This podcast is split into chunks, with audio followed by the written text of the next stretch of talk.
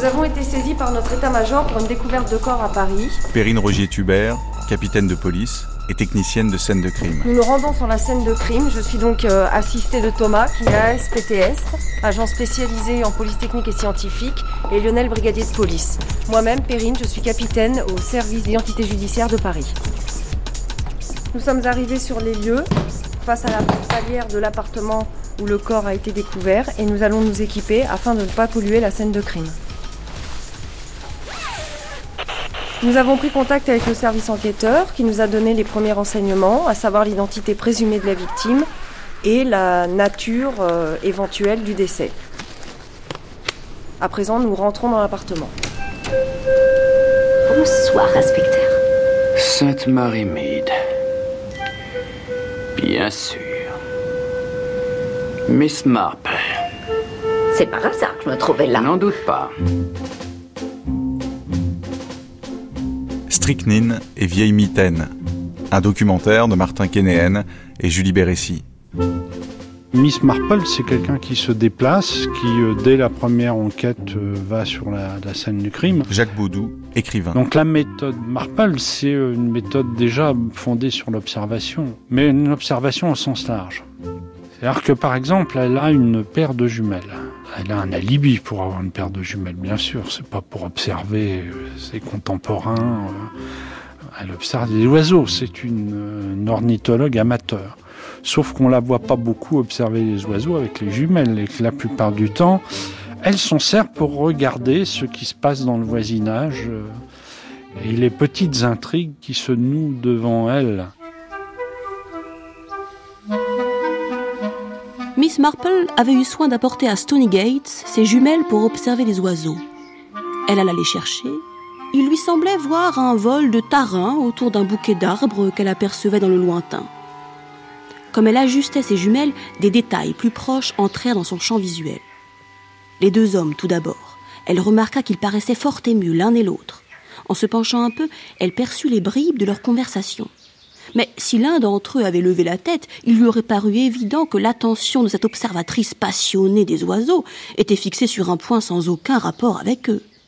Miss Marple made her first appearance in a short story John Curran, biographe. 1927. Miss Marple Agatha fait sa première herself, apparition uh, dans une nouvelle en largely 1927 based on et Agatha Christie dit dans son autobiographie qu'elle était largement inspirée de sa propre grand-mère qui pensait toujours le pire des gens et avait souvent raison. Miss Marple Il est notable que Miss Marple a changé entre ses premières apparitions et les suivantes, parce que bien qu'elle soit apparue pour la première fois en 1927, le premier livre fut publié en 1930 et il n'y eut pas d'autre roman avec Miss Marple pendant 12 ans, quand elle revient dans un cadavre dans la bibliothèque. Donc dans les premiers livres, elle est indiscrète, elle fait des remarques déplacées, elle est plutôt méchante, mais avec un cadavre dans la bibliothèque et ses aventures suivantes, elle s'est adoucie assez considérablement. Et c'est parce qu'Agatha Christie voulait que ça se passe ainsi. Donc se présente à nous un type d'appartement type euh, loft, au milieu duquel le corps d'un homme gît au sol en décubitus dorsal. L'individu est donc sur le dos. Une première escouade de mouches est apparue sur le corps. Quelques larves apparaissent au niveau des orifices humides du visage de la victime. Une arme est présente à proximité du corps, à environ un mètre de la main droite du cadavre. Cette arme est un revolver. Une tache rougeâtre assez importante apparaît au niveau de l'aplomb de la cage thoracique de la victime. Tous les éléments portés à notre connaissance à ce stade des constatations peuvent laisser penser à un suicide. Tout d'un coup, notre attention est portée sur un élément assez curieux. Une douille jonche le sol. Il s'agit bien d'un revolver qui est présent sur la scène de crime, donc cette douille n'a rien à faire là. Est-ce un crime? Est-ce un suicide? Est-ce un accident? En fait, la grande méthode de Miss Marple, c'est euh, de se référer à son expérience personnelle. C'est ce qu'un critique anglais a appelé euh, le parallèle villageois. D'ailleurs, c'est un des personnages même d'Agatha Christie qui le dit, euh, qui est chef de la police. Le parallèle villageois, c'est-à-dire que pour Miss Marple, le microcosme de Saint-Marie-Mide lui sert à explorer le macrocosme, y compris quand elle va aux Antilles.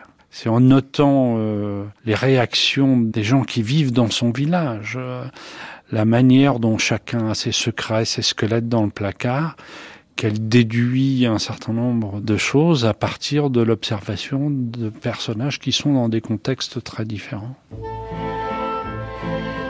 Miss Marple descendit tranquillement les marches et s'engagea sur le chemin qui s'éloignait du bungalow.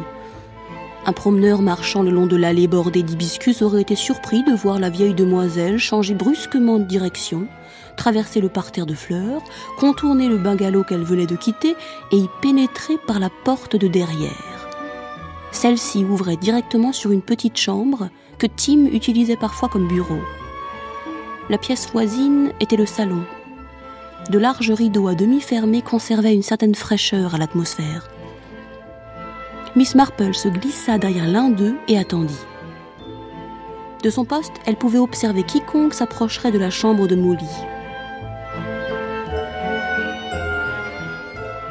Miss Marple est un personnage qui a toujours, quelle que soit l'aventure, la bonne histoire d'avant. Xavier Mauméjean, écrivain. Elle a toujours un cas qui s'est présenté avant, soit dans les journaux, soit dans les romans, soit dans la vie, qui explique celui de maintenant.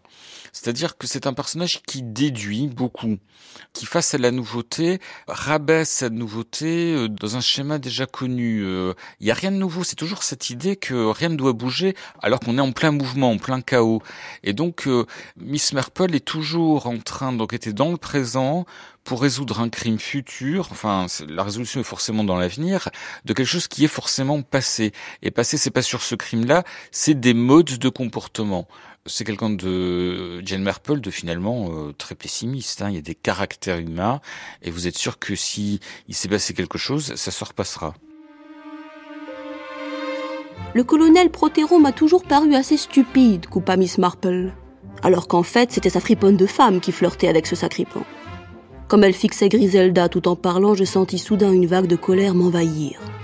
Ne croyez-vous pas, Miss Marple, dis-je, que nous avons tendance à avoir la langue trop bien pendue?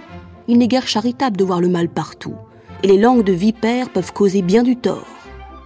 Cher pasteur, dit Miss Marple, vous vivez si retiré du monde, mais laissez-moi vous dire qu'à force d'observer la nature humaine, je finis par me demander s'il y a grand-chose à en attendre. Je reconnais que les commérages sont parfois peu charitables et bien cruels, mais hélas, ils révèlent bien souvent la vérité. Sur les lieux, nous nous intéressons aux cadavres. Ici, il s'agit d'un jeune homme d'environ une vingtaine d'années qui présente une plaie au niveau thoracique, à gauche, donc dans la zone cardiaque. La plaie présente toutes les caractéristiques d'un bout touchant, car une zone de tatouage assez nette apparaît sur l'orifice d'entrée. Nous effectuons également des tampons noirs sur les mains de la victime. Ces tampons noirs sont des tests qui vont nous permettre de révéler la présence de résidus de tir. Ainsi, lors d'un suicide, les éléments produits lors du tir, comme le plomb, l'antimoine ou le barium, sont révélés sur les mains du défunt. C'est un personnage qui est méfiant, euh, c'est sûr, qui est parano par euh, loisir, puisqu'elle c'est pas un détective professionnel, c'est un détective amateur. Elle, n'a que la paranoïa qu'elle veut bien avoir, mais elle l'a, c'est vrai. Et c'est justement euh, cette idée que la nature humaine est, est, prévisible, mais prévisible dans le mal, et qu'elle ne peut être que étonnante dans le bon, on ne sait jamais, les êtres humains peuvent être aussi bons, qu'en fait ça en fait un personnage, une sorte de oui, de, de, nihilisme optimiste, parce que chaque fois qu'elle résout une enquête, euh, ça lui donne raison. Elle pense que la nature humaine est mauvaise. Et quand elle tombe sur un jeune couple, euh, en général c'est ça, c'est l'avenir, c'est les fiancés, euh, encore une chance, l'humanité une nouvelle chance. Euh, et eh ben là, elle est, elle est contente, mais elle a tout prévu. Donc euh, c'est pas un personnage qui pouvait être autre que paranoïaque. C'est un mode d'être chez elle, comme les muffins et le thé.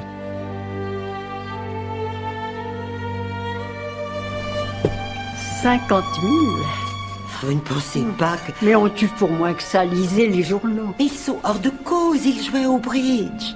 Non, non, je suis persuadée que cette créature avait un ami ailleurs. Que l'attitude de ce pauvre Jeff a rendu complètement fou.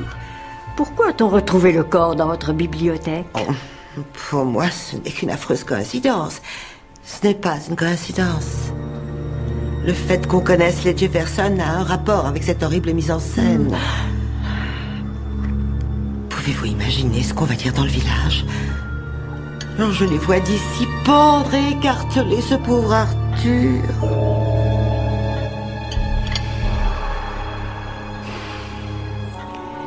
Bien sûr, les gens parleront, nous le faisons tous, mais il faut que vous restiez calme. Il y a un instant, il avait l'air si étrange au téléphone. Oh,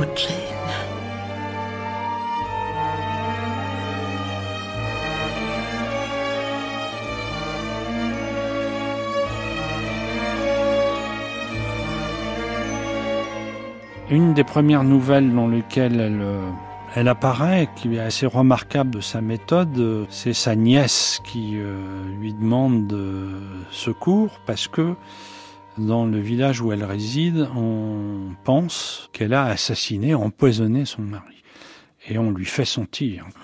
Chez Miss Marple, il y a beaucoup de rumeurs médisantes, il y a beaucoup de corbeaux qui envoient des lettres anonymes, il y a une certaine méchanceté naturelle.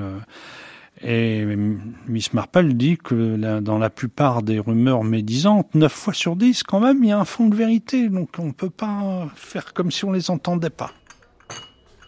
Contrairement à moi, la plupart des gens croient ce qu'on leur dit sans prendre le temps de réfléchir. C'est l'aspect financier qui m'a semblé intéressant. Et il y a deux personnes que ça pouvait attirer. On les voit mal en assassin, mais avec les gens, allez savoir. Il y avait aussi ces ongles qui grattaient dans ma tête. Je n'arrêtais pas d'y penser. Des ongles? Quels ongles? Les bouts d'ongles que vous avez découverts dans la corbeille de rubis et qui, je vous l'avouerai, m'ont laissé perplexe. En fait, j'ai bien regardé le cadavre. Les ongles de cette fille n'étaient pas coupés, ils étaient rongés. Et ça ne pouvait signifier qu'une chose. Ce n'est pas le cadavre de Ruby qui a été retrouvé chez les Bantry, c'est celui d'une autre jeune femme. À présent, Thomas et Lionel passent le crimscope. Le crimscope est une lampe portative dotée de multiples longueurs d'onde qui vont permettre de détecter des traces latentes. Exemple, des cheveux, du liquide séminal, des traces de sang ou des traces papillaires.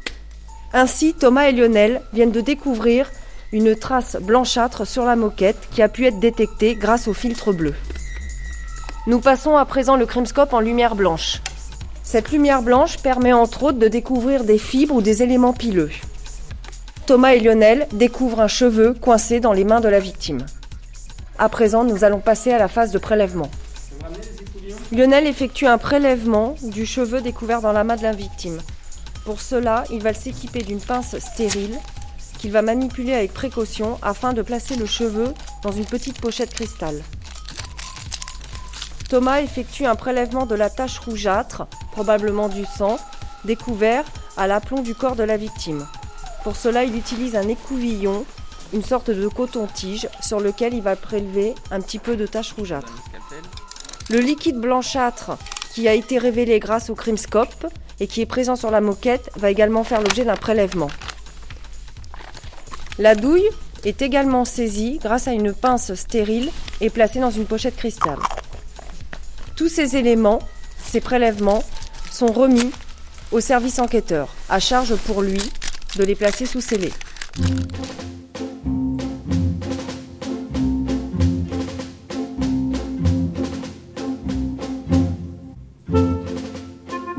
Elle était assise, très droite, dans un fauteuil de grand-père, de l'autre côté de la cheminée.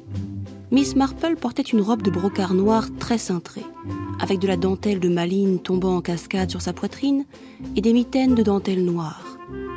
Une mantille de dentelle noire surmontait ses cheveux blancs comme neige, relevés en chignon. Elle tricotait quelque chose de blanc, de doux et de floconneux. De ses yeux bleus très pâles, elle observait avec une aimable bienveillance son neveu et les invités du neveu. D'abord Raymond lui-même, réservé et distingué. Puis Joyce Lamprière, l'artiste, aux cheveux noirs et courts et aux yeux d'un bizarre vert noisette. Enfin ce parfait homme du monde qu'était Sir Henry Cleathering. Il y avait encore deux personnes présentes, le révérend Pender, le vieux pasteur de la paroisse, et Mr. Petherick, le notaire, un petit bonhomme desséché qui regardait tout par-dessus ses lunettes. Après avoir accordé un instant d'attention à ces différentes personnes, Miss Marple retourna avec un gentil sourire à son tricot.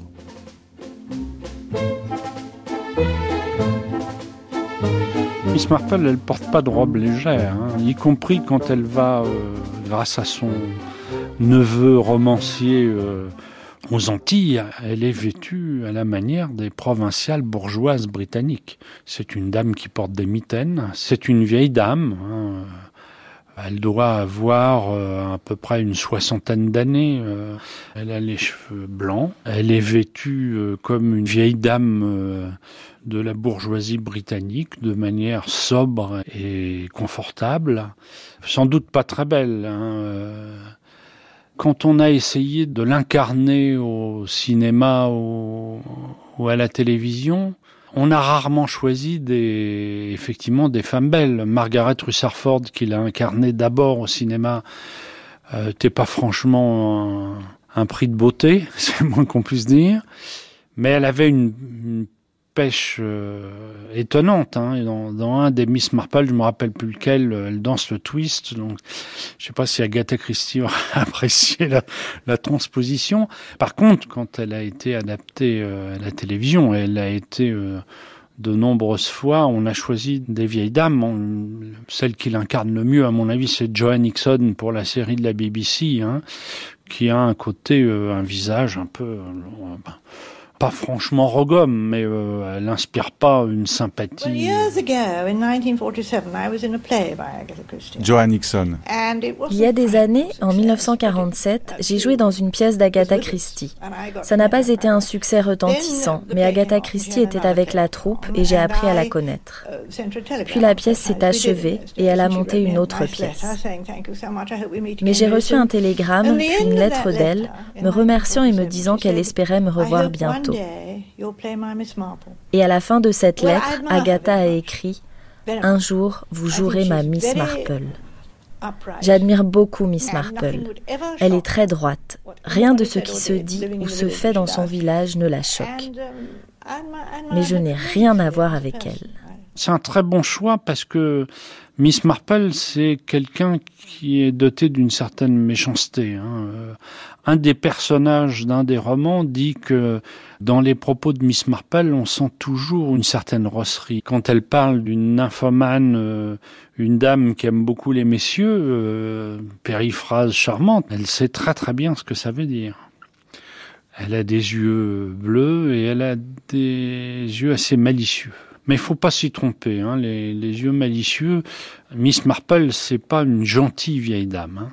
Même si de temps en temps euh, elle a les yeux qui pétillent de malice, elle est rarement, elle pratique rarement l'humour elle vient de l'époque euh, édouardienne. Hein. Euh, elle appartient à une famille d'ecclésiastiques et de militaires. On rigole pas dans ces familles-là, hein, avec les règles du savoir-vivre. C'est une petite bourgeoise euh, britannique, enfin petite bourgeoise, grande bourgeoise d'abord, puis petite bourgeoise parce que les, rentes après la guerre sont plus ce qu'elles étaient avant. Hein.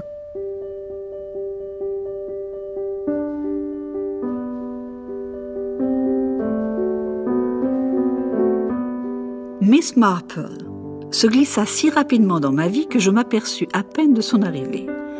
Devant écrire une série de six nouvelles pour un périodique, je choisis six personnes qui me paraissaient pouvoir se rencontrer une fois par semaine dans un petit village et discuteraient d'un crime non élucidé.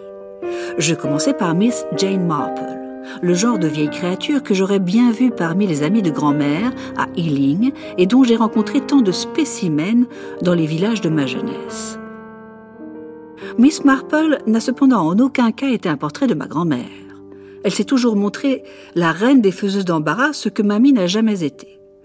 Son seul point commun avec elle, cependant, c'est que, bien que plutôt gaie de caractère, mamie s'attendait toujours au pire avec les gens et les choses et que, avec une sûreté de jugement parfois effrayante, elle avait la plupart du temps raison. Peut-être mamie avait-elle un don de double vue. Quoi qu'il en soit, je dotais Miss Marple de certaines de ses facultés prophétiques. Il n'y avait aucune méchanceté en Miss Marple. Elle ne faisait simplement pas confiance à autrui. Bien qu'elle s'attendît au pire, elle se montrait souvent aimable avec les gens en dépit de ce qu'ils étaient. elle incarne euh, Agatha Christie, c'est-à-dire que elle est le portrait littéraire de son auteur, euh, au point qu'il faut pas être euh, fin enquêteur pour le comprendre. Sa mère s'appelle Clara, tout comme celle d'Agatha. Elle s'appelle Jane parce que la cuisinière de la famille d'Agatha jeune s'appelait Jane, c'est un personnage. Elle est profondément nationaliste, elle aime l'Angleterre quasiment de chromo, l'Angleterre des petits villages, du prieuré. Euh, euh, Agatha, par exemple, chez elle, un, pot à bière Charles II authentique, dont elle est très fière, un chat. Il y a toujours des séances de tricotage, il y a des cancans que l'on entend dans l'épicerie. Donc c'est une sorte de euh, d'Agatha Christie parallèle, le, le ici et si elle n'avait pas connu Max Mallowan, euh, et si elle n'avait pas un jour euh, pris son stylo pour euh, écrire une enquête policière, c'est peut-être effectivement une sorte d'ombre pâle, un reflet d'un possible. Maintenant, est-ce que c'est Agatha Christie, l'auteur, la femme mondialement connue, à l'aise avec les grands de ce monde, etc. Agatha qui a connu jeune des gens quand même comme Henry James, etc. Kipling, qui est chez elle, pas du tout. Là, c'est une vieille dame qui a un peu un profil d'oiseau, euh, qui est pas facile, qui peut être langue de vipère. On parle bien de Jane Marple. Elle est aussi euh, très très méfiante à l'égard euh, du genre masculin.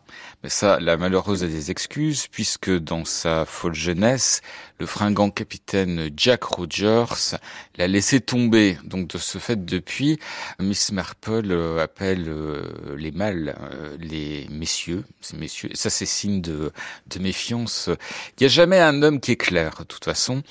Et puis, euh, pour le reste, elle est très, très, très conservatrice, notre Jane, puisque elle est euh, un fervent défenseur de la peine de mort, si possible douloureuse, fervent défenseur d'une hérédité complètement fantasmée euh, qui consisterait à sortir le gène du mal de la tête des gens, euh, vieille dame intéressante.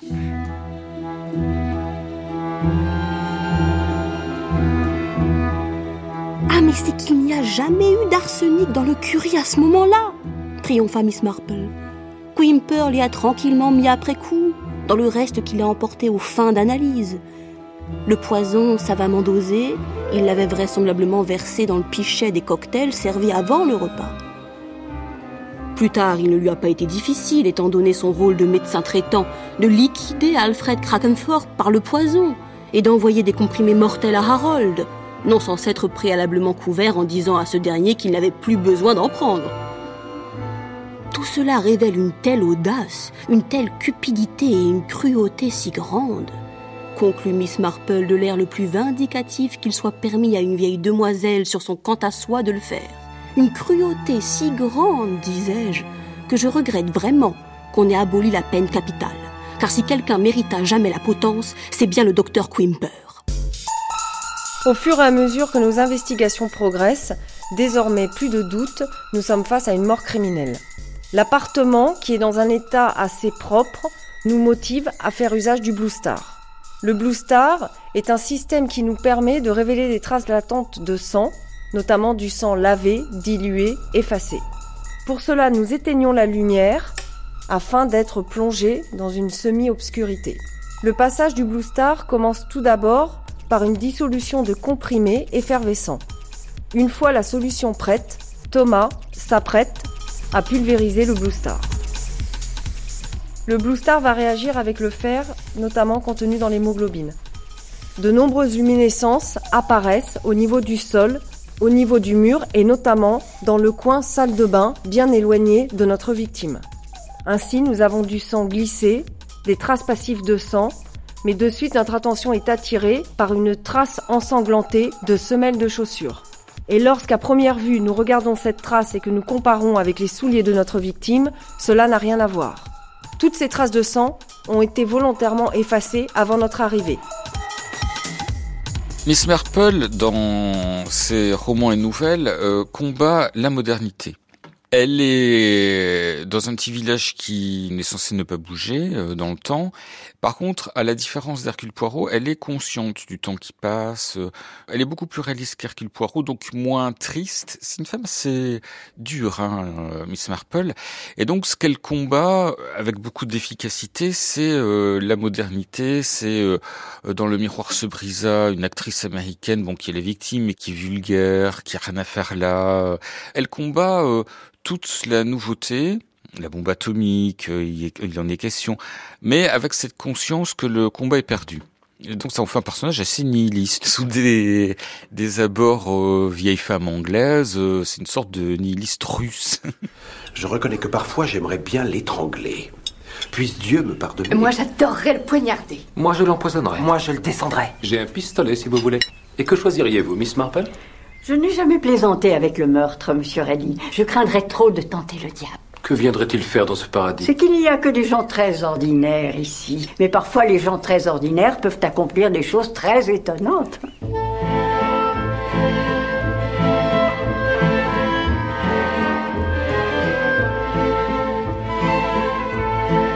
Miss Marple était assise à sa fenêtre. Celle-ci donnait sur ce jardin dont elle était si fière autrefois. Il n'y avait pas si longtemps, à vrai dire. Aujourd'hui, elle le contemplait, pleine d'amertume. Tout jardinage lui était interdit. Elle ne pouvait plus se baisser, bêcher ou planter, seulement à la rigueur, couper une branche ça et là.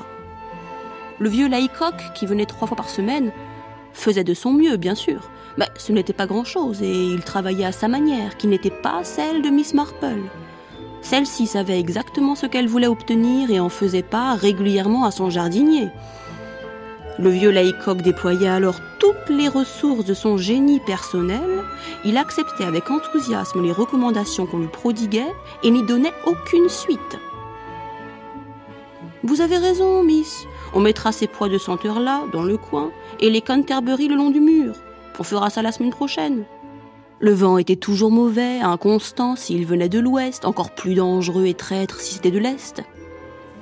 Laycock évoquait le temps, trop sec, ou trop humide, ou trop froid.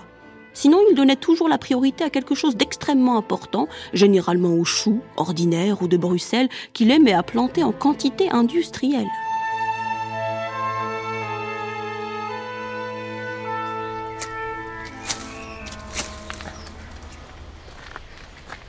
Jardin vénéneux de l'abbaye de Thor à Torquay. Ali Marshall, um, chef jardinière. Il y a quelques courtes histoires avec Miss Marple, j'en ai d'ailleurs une dans le jardin intitulée Les quatre suspects.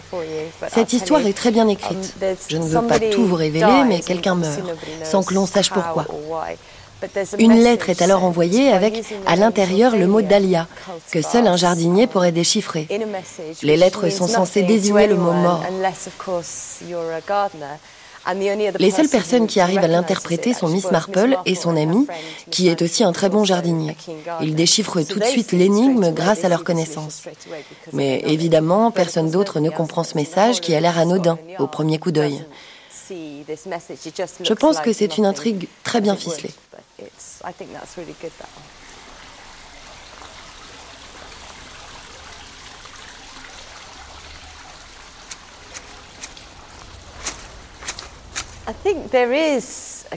Je pense qu'il y a une connexion entre le métier de détective et celui de jardinier. Tous les bons jardiniers ont toujours un sens du détail. Pour être un bon jardinier, vous devez être un peu obsédé. Vous devez être préparé à vous questionner sans forcément obtenir de réponse. J'aurais adoré exercer le métier de détective. J'ai toujours voulu être Sherlock Holmes lorsque j'étais jeune. Nous en savons toutes les deux beaucoup sur les plantes et sur leur dangerosité. Miss Marple et moi sommes chacune des expertes.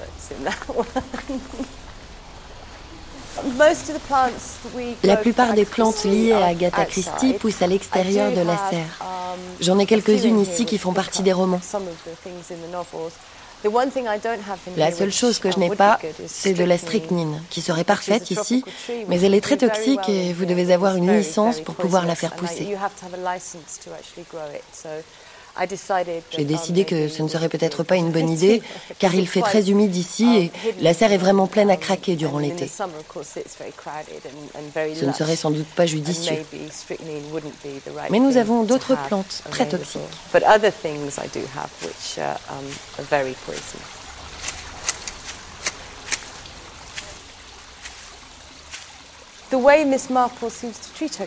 La façon dont Miss Marple s'occupait de son jardin en se basant sur les livres repose sur un vrai sens de l'observation.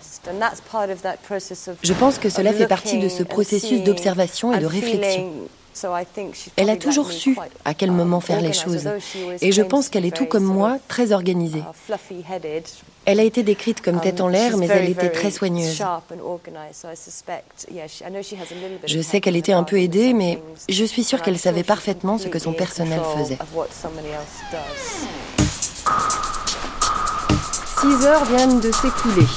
Les constatations techniques et judiciaires ont été effectuées sur la scène de crime. Le corps va être transporté jusqu'à l'Institut médico-légal où il subira une autopsie afin de découvrir les causes réelles du décès.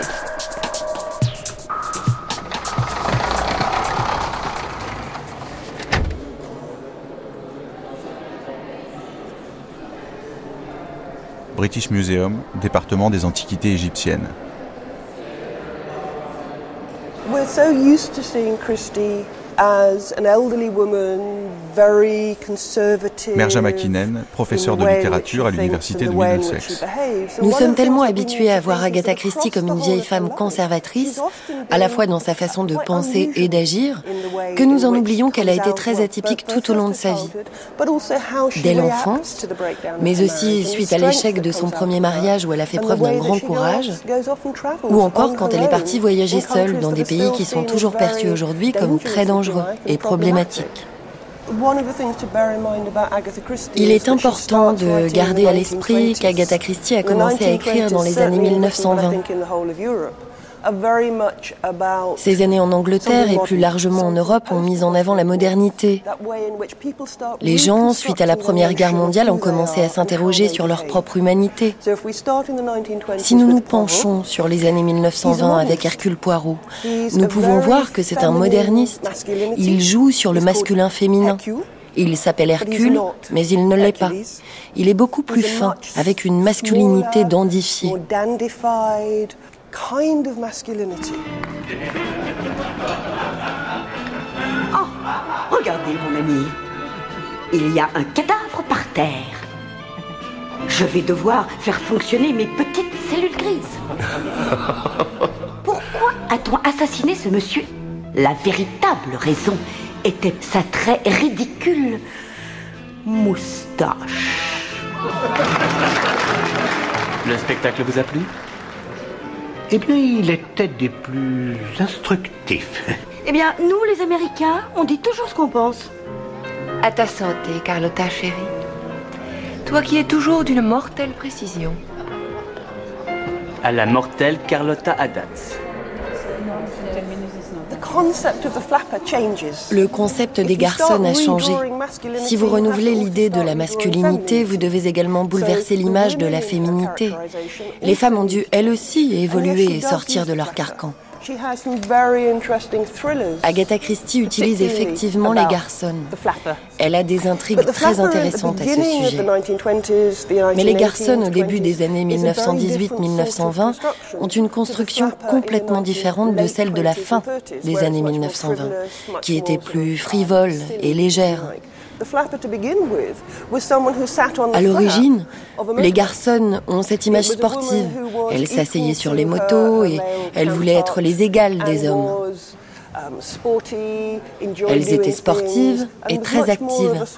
C'était l'idée d'une personne libre et aventureuse qui contrastait avec le concept victorien de la féminité passive et domestique.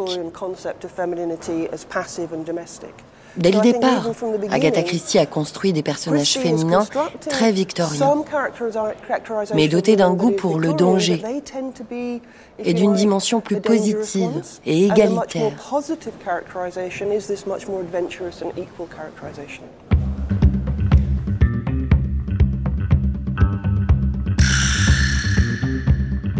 La comtesse avait allumé une cigarette.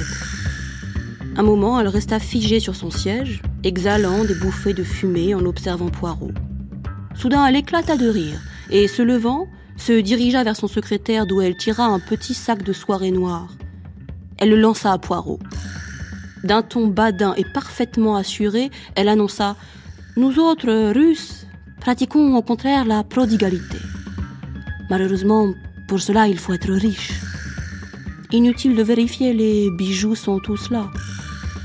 Poirot se leva. Je vous félicite pour votre intelligence et votre promptitude, madame. Je n'ai pas les choix du fait qu'un taxi vous attend. Vous êtes trop aimable. Avez-vous l'intention de rester longtemps à Londres? Hélas, non. À cause de vous, affreux petit bonhomme. Veuillez accepter mes excuses. Nous nous reverrons ailleurs, peut-être. Je l'espère. Moi pas Je vous fais là un grand compliment, monsieur Poirot, car le monde compte bien peu d'hommes que je redoute de rencontrer. Au revoir, monsieur Poirot. Quelle femme s'écria Poirot avec enthousiasme, alors que nous descendions les escaliers. Seigneur Dieu, quelle femme Pas un mot de protestation, de bluff, un seul coup d'œil, et elle a réalisé le sérieux de la situation. Je vous le dis, Hastings, une femme qui peut accepter aussi facilement une défaite, avec un tel sourire d'indifférence, ira loin. Elle est dangereuse. Elle a des nerfs d'acier. Essayez de modérer vos transports pour regarder où vous allez, Poirot. Ce qui est intéressant, c'est que la jeune femme est agressive, c'est une panthère Agatha Christie. Le jeune homme, c'est une lavette. Hercule Poirot, parlons des jeunes. Euh, une scène fameuse, par exemple, dans le métro, où il voit un jeune homme et il se tient, il se comporte pas en homme, c'est il laisse pas sa place, etc. Bon. Et ce qui est intéressant, c'est que Agatha Christie n'est pas pour l'émancipation de la femme, alors qu'elle est un modèle d'autonomie, de modernité euh, féminine à une époque où elle le rappelle dans son autobiographie, à l'époque où ses parents sont euh, guidés par des principes victoriens. Euh, par exemple, la mère d'Agatha Christie un personnage qui vous le détour. Femme très autonome, passionnée des sciences occultes, personnage complètement euh, curieux, excentrique, très anglais. Et elle décide que Agatha Christie n'apprendra rien, même pas à lire, à écrire, ou vraiment s'il le faut tardivement, parce qu'une euh, jeune femme n'a rien à apprendre. Elle doit apprendre à repasser, à jouer du piano, et puis c'est tout. Christie est un personnage quand même très paradoxal dans sa vie et dans ses œuvres. Les femmes peuvent être, elles peuvent travailler, elles peuvent être des femmes au foyer. Il y en a une qui tue. Elle tue beaucoup euh, par sentiment d'ailleurs, hein. parfois par intérêt, mais euh, et par intérêt pour les enfants, par exemple, pour que les enfants aient une bonne éducation. Sylvie Granotier, auteur de Polar. Donc, elle n'a aucune condescendance pour les femmes au foyer. Elle traite euh, à égalité aussi euh, quelqu'un qui sait tenir une maison, euh, faire les courses comme il faut, être respecté des commerçants parce qu'elle sait le prix des choses et que l'économie c'est important, petit côté Thatcher avant la lettre. Mais l'égalité profonde, c'est-à-dire qu'on peut être femme au foyer comme on peut être une femme qui travaille, comme un homme peut peut s'occuper de son jardin à sa retraite et avoir des petites manies comme un autre, c'est avoir un sentiment profond de l'égalité homme-femme et qui justement n'est pas déterminé par des critères qui seraient au départ des critères masculins auxquels les femmes devraient se soumettre finalement, parce que ça peut être une déformation du féminisme, ça aussi. Il y a des femmes et là des hommes, c'est pas pareil, ça fonctionne pas pareil, mais en tout cas, il y en a pas un qui domine l'autre. I think you find women who are il est vrai que l'on trouve cette image de la femme à la fois dominatrice et terrifiante. Elle étouffe d'une façon presque maternelle tous ceux qui l'entourent. Il y a l'exemple très célèbre de Miss Boynton à Petra, dans le roman Rendez-vous avec la mort. Cette femme très forte arrive à dominer tous les adultes, aussi bien hommes que femmes.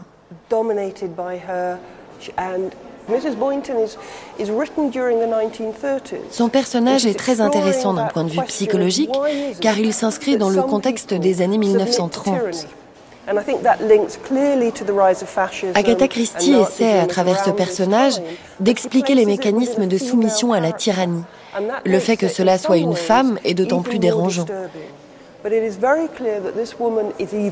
Cette femme presque démoniaque est caractérisée par un ego surdimensionné. Pour Agatha Christie, ce genre de femme ou d'homme est toujours dans l'erreur.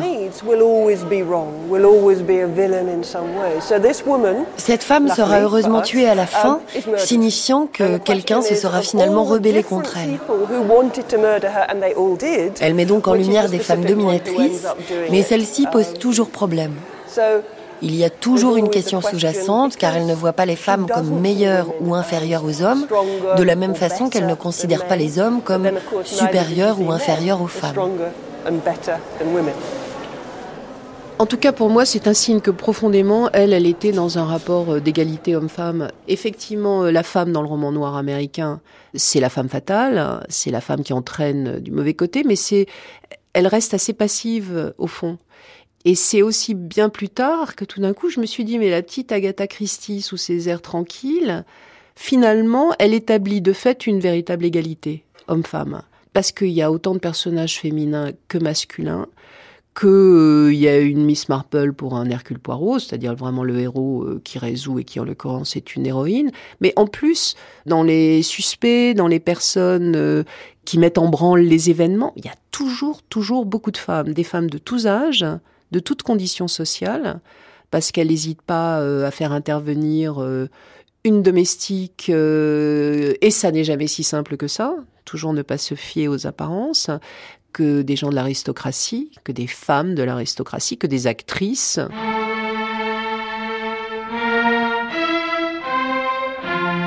Le 4 décembre 1926, la célèbre romancière Agatha Christie disparaissait mystérieusement sans laisser de traces veux divorcer, Agatha.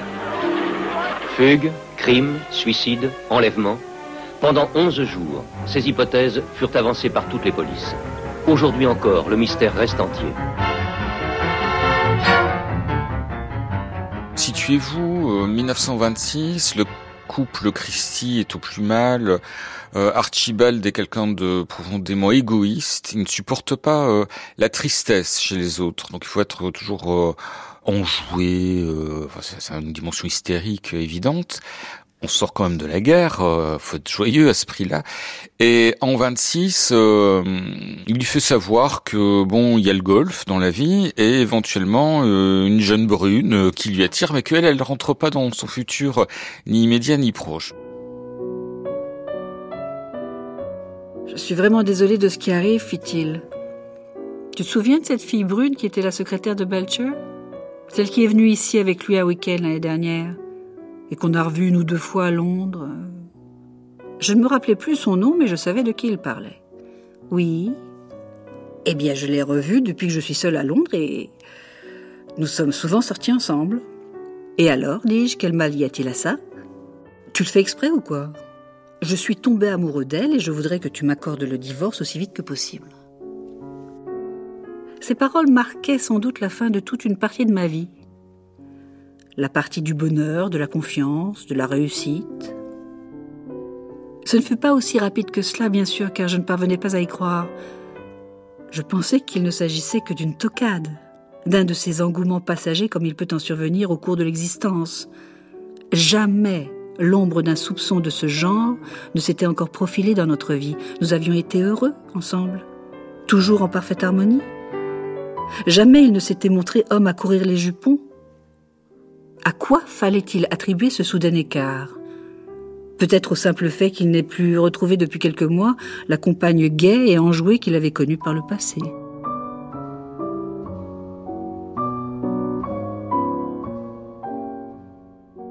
Agatha, on suppose, le prend pas bien et elle disparaît. Et on retrouve sa voiture, une très belle voiture, euh, sur le bas-côté de la route. Euh, plusieurs gitans sont passés, n'ont rien pris. Il y a un manteau de fourrure euh, dans la voiture. Pourtant, il fait froid. Enfin, le mystère commence à augmenter. Et puis euh, c'est Agatha Christie tout de même, donc ça va être une affaire nationale, les journaux montent là-dessus, etc.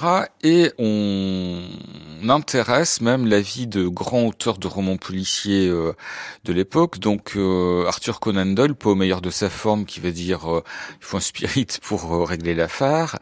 Il y a Edgar Wallace, auteur de King Kong, qui dit vengeance de femmes bafouées, mais surtout Il y a l'une des grandes euh, amies, puis en même temps rivales d'Agatha Christie, Dorothy Sayers, qui va dire tout et qui va euh, imaginer que c'est une disparition volontaire, euh, peut-être liée à une amnésie, c'est ce que reprendra Agatha Christie, c'est peut-être une vengeance, etc. Et donc elle va point par point définir la vérité qui apparaîtra comme telle des années plus tard, puisqu'on sait maintenant que euh, le mystère était beaucoup moins épais. Euh, Agatha Christie s'était taillée, elle en avait ras-le-bol. Elle avait laissé une lettre euh, Archibald en lui disant « Je me trouve à tel hôtel, réfléchis, on se reverra peut-être, etc. » Mais lui, craignant le scandale, son intérêt à lui, pas l'intérêt d'Agatha, a tout simplement dissimulé la lettre aux enquêteurs.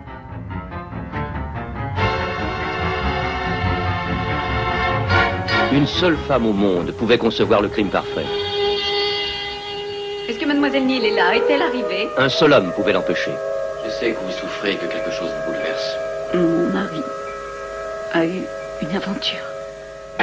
Quelque chose en vous est à l'image de vos livres. Le rebondissement final. Histoire étrange, prenante, où le suspense va grandissant dans le cadre de cette station thermale au charme désuet.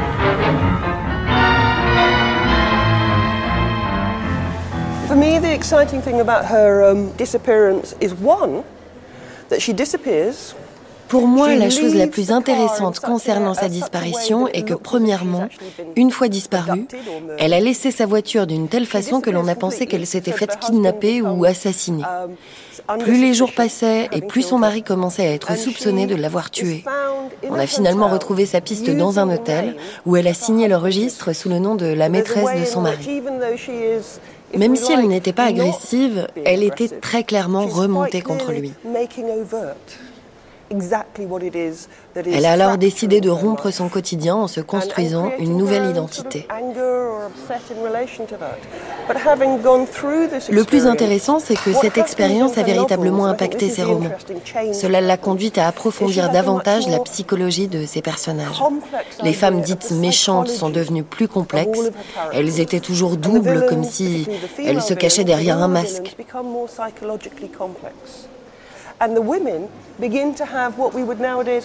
Elle se fondait dans les carcans de la société tout en ayant une double vie beaucoup plus sombre.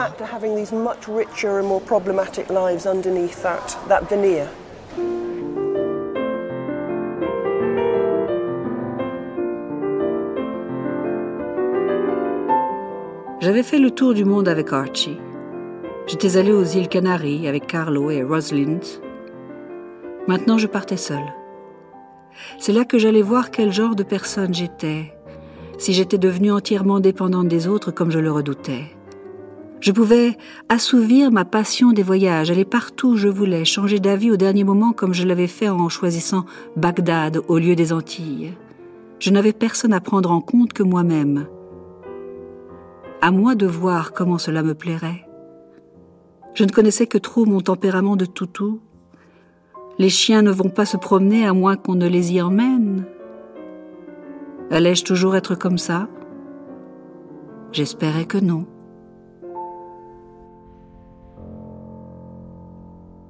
C'est-à-dire qu'intérieurement, je pense que c'était une personne très complexe, hein, euh, dont le rapport à la vie devait pas être simple, ni le rapport aux hommes, ni à la séduction, ni à la bon l'écriture ou ses recherches ou ses voyages qu'elle a fait. Je pense que tout ça et que effectivement, en écrivant des romans où l'ordre règne, où chaque chose est à sa place et où tout trouve une explication de son fait à elle, c'est-à-dire je contrôle, je maintiens, je cadre, tout ça est dans un monde extrêmement rigide, un corset auquel les femmes venaient pourtant d'échapper, euh, c'est sans doute qu'elle en avait besoin pour contrôler son propre désordre intérieur. Méfiez-vous de l'ordre. Le risque est terrible quand on vit avec un volcan intérieur. On a intérêt à le contraindre parce qu'on a peur de ce qui pourrait surgir. Alors après, ce fameux mystère de sa disparition, peut-être qu'elle est partie commettre un petit meurtre vite fait, bien fait. Ça, il y a un moment, il y a quelqu'un qui dit à, Miss Marple, euh, oh, je suis sûr que si vous commettiez un meurtre, euh, personne n'arriverait à, à, le déceler. Et Miss Marple dit, oh, mais enfin, comment pouvez-vous imaginer une chose pareille? Bon, c'est drôle. On peut se dire, euh, est-ce qu'elle ne s'adressait pas à elle-même? Hmm, Ne pourrais-je pas commettre le meurtre parfait? Allez, j'essaye. Chiche. Old Bailey, tribunal abritant la haute cour criminelle de Londres. There are women who commit crimes, but always far fewer than the number of men. Clive Hemsley, The historien. Dans la réalité, il y a des femmes qui commettent des crimes, mais toujours moins que les hommes. La grande majorité des meurtriers et des agresseurs sont des hommes. average, in the 18th, En moyenne, pendant les 19th, 18e, 19e and et une grande partie du the 20e siècle, on trouve une femme pour quatre hommes coupables. Il y a quelques femmes criminelles. La plupart des délinquantes sérieuses sont des meurtrières et on suppose toujours qu'elles ont empoisonné leur mari. Et en général, celles qui sont démasquées ont utilisé du poison. Il y a l'histoire formidable de cette femme qui vivait au nord-est de l'Angleterre et qui a tué plusieurs de ses enfants et trois maris. Ce qu'elle faisait, c'était prendre une police d'assurance pour ses enfants et son mari. Et ensuite, elle les tuait pour empocher l'assurance. Il y avait cette comptine sur elle. Son nom était Cotton, Marie Cotton. Et la comptine faisait N'aie pas peur de Marie Cotton, elle est déjà dans sa tombe. Donc oui, il y a eu une ou deux femmes. Je pense aussi que quand les femmes commettent des crimes monstrueux, elles font les gros titres dans les journaux.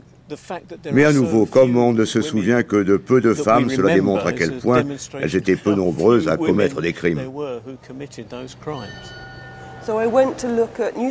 J'ai regardé les unes des journaux concernant les meurtrières de cette époque pour voir la façon dont elles étaient représentées. À l'époque, des années 1920 aux années 1950, les femmes étaient toujours décrites comme trop émotives. Leurs gestes n'étaient jamais délibérés. Il n'y avait rien de rationnel dans leurs actes. En revanche, chez Agatha Christie, les femmes pouvaient tout aussi bien commettre un crime passionnel qu'un meurtre réfléchi, à la fois intelligent et créatif. Les femmes étaient traitées de la même façon que les hommes, ce qui prouve qu'Agatha Christie était une nouvelle fois en avance sur son temps. On a une surfocalisation sur la figure de la femme criminelle. Sa place dans l'imaginaire est très très forte. Dominique Khalifa, historien. D'autant plus dans des sociétés comme la société victorienne ou post-victorienne qui ont sacralisé la figure de la femme hein, dans une espèce de autour de quelques fonctions euh, très très très spécifiques et qui voient effectivement toutes ces femmes qui euh, transgressent apparaître que ça soit dans la transgression euh, strictement criminelle, dans le crime passionnel, le vitriolage, l'empoisonnement hein, ou dans la prostitution euh, qu'on veut à un moment donné, à cette période-là, et de, depuis la fin du Xe siècle, montrer comme la caractéristique féminine de la criminalité. Le, célèbre criminaliste italien Cesare Lombroso, l'auteur du fameux Uomo Crimin Delinquente, euh, lui, quand il s'intéresse aux femmes, voit la, la prostituée comme le, le caractéristique de la femme criminelle. Comme si finalement, le crime spécifique, le crime singulier des femmes ne pouvait être qu'en relation avec sa sexualité. Et alors la femme du grand monde ou la femme de la bonne société, de la bourgeoisie, de la, middle class qui devient criminelle, d'une certaine manière, incarne toutes les transgressions, hein, puisqu'elle est à la fois criminelle, elle est à la fois cette femme qui aurait dû être à, à la maîtrise de son foyer, euh, valeur euh, sacro-sainte de de l'idéologie euh, victorienne, et euh, qui aurait dû être au, au, aux commandes de sa famille. Or, qu'est-ce qu'elle fait? Elle, elle commet un crime. Poirot fit une pause. Jap demanda alors vous accusez cette femme des trois crimes. Poirot affirma d'un hochement de tête. Elle a réussi à me duper. Quel étrange cerveau que celui de cette femme, un cerveau astucieux et enfantin à la fois. Mais quelle comédienne Comme elle sut feindre la surprise lorsque je lui parlais de la lettre que son mari lui avait envoyée. Elle jura ne l'avoir jamais reçue. Et certes, pas le moindre remords. Ne vous avais-je pas prévenu s'écria Brian Martin. Elle a une ruse diabolique. J'espère bien qu'elle sera condamnée.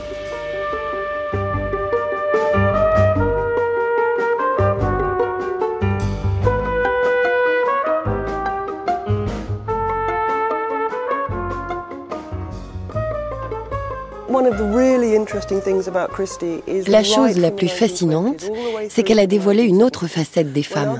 Des années 1920 aux années 1970, beaucoup d'écrivains n'utilisaient que des hommes dans les personnages de méchants, en exploitant leur autorité dans la société. Christie, quant à elle, a donné autant d'importance aux personnages féminins que masculins. Elle les a traités de façon similaire. Vous allez certes trouver des femmes faibles, effrayées ou encore battues, mais aussi des femmes calculatrices, déterminées et motivées par l'argent et la réputation. Il y a également des femmes parlementaires qui assassinent. Elles le font avec des moyens réservés jusque-là à la jante masculine, avec des marteaux, des épées, des dagues, bien qu'elles utilisent souvent des poisons dans cette société du 19e siècle, qui pourtant est confrontée à une décrue assez sensible. En France comme en Angleterre d'ailleurs, euh, des transgressions criminelles, il y a, moins d'homicides, il euh, on est dans une société qui se pacifie, qui est moins violente, qui connaît moins de transgressions, euh, mais qui au contraire va précisément peut-être pour cette raison multiplier l'anxiété, l'angoisse face à cette réalité, face à ces réalités criminelles qui saturent euh, le discours médiatique, euh, qui sature les, journaux, la littérature. C'est pas un hasard si le 19e siècle invente dans sa deuxième moitié le, roman, le roman policier et le, roman criminel. Euh, donc on est vraiment dans une société qui, qui est totalement obsédée par cette transgression-là. Dans le cas de l'Angleterre, c'est un petit peu plus complexe parce que ça vient se, se coupler avec la question sexuelle, qui est un, fantasme majeur de, la, de cette société pourtant extrêmement prude hein, et, voire puritaine qui est, la société victorienne. Et on s'aperçoit qu'en Angleterre, crime et sexualité fonctionnent de pair, comme l'affaire de, l'éventreur, qui est quand même la plus grande affaire criminelle britannique de l'époque contemporaine le, démontre. En France, l'articulation aux questions sexuelles est, moins nette. Et, mais en Angleterre, c'est majeur, qu'elle soit euh, explicitée ou qu'elle soit toujours là, euh, en euh, tapis dans l'ombre, non dite, mais tout aussi présente.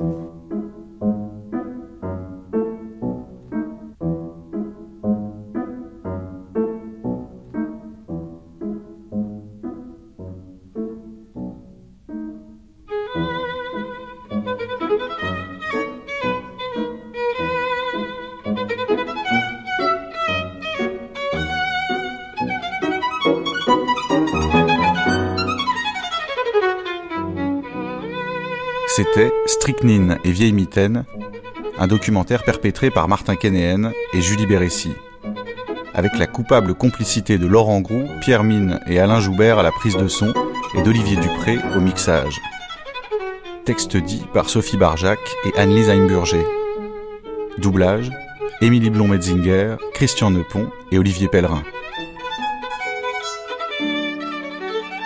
Une vilaine association de malfaiteurs patiemment préméditée par les soins acharnés de Lady Meryl Moneghetti, de Miss Cecilia Delporte et du Major Guillaume Couture.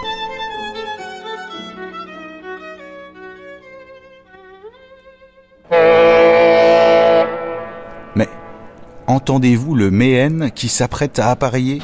Notre matinée d'enquête continue dans une poignée de secondes et sur le pont supérieur d'un navire de croisière avec une table ronde flottante qui effeuillera avec hardiesse le sexe et les sentiments dans la vie et l'œuvre de Dame Christie.